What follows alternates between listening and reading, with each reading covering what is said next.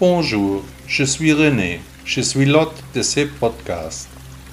Il y a près de 40 ans, j'étais dans le temple Shaolin en Chine. J'ai vécu de nombreuses années, appris les arts martiaux et le bouddhisme. Aujourd'hui, je transmets les enseignements de Bouddha selon mes idées.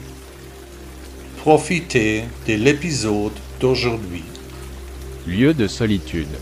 Nous nous sentons perdus et étrangers, seuls et très arriérés. Avons-nous jamais appris à nous aimer? Un bonheur temporaire, car un temps de fer va maintenant arriver. Encore une fois, comme souvent dans l'histoire. Que pouvons-nous faire? Nous pouvons choisir.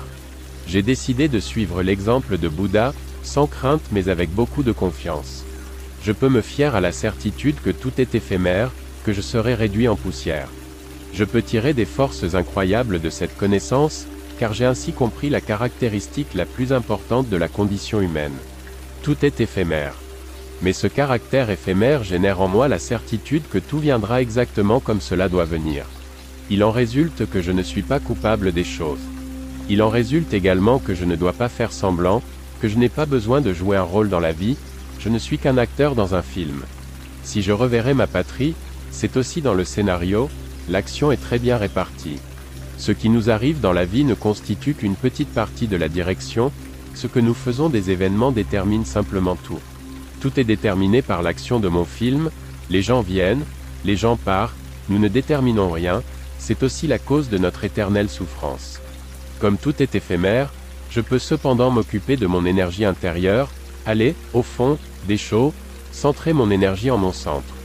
Et celui qui se trouve en voyage vers son centre, voyage aussi vers son illumination. Avez-vous un modèle à suivre? Quelqu'un qui vous libère des lieux de solitude?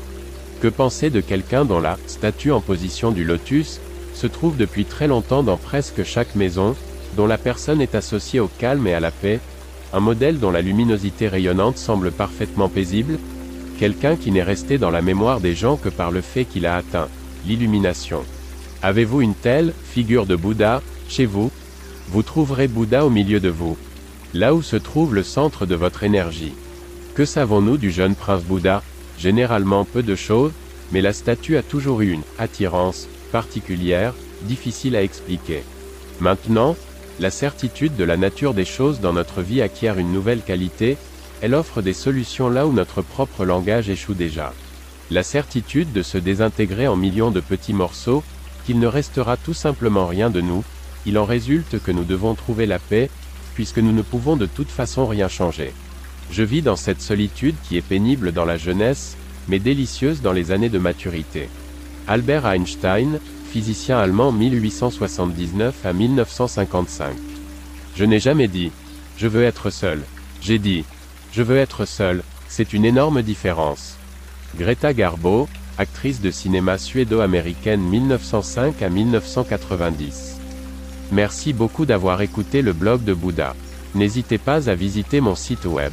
À demain.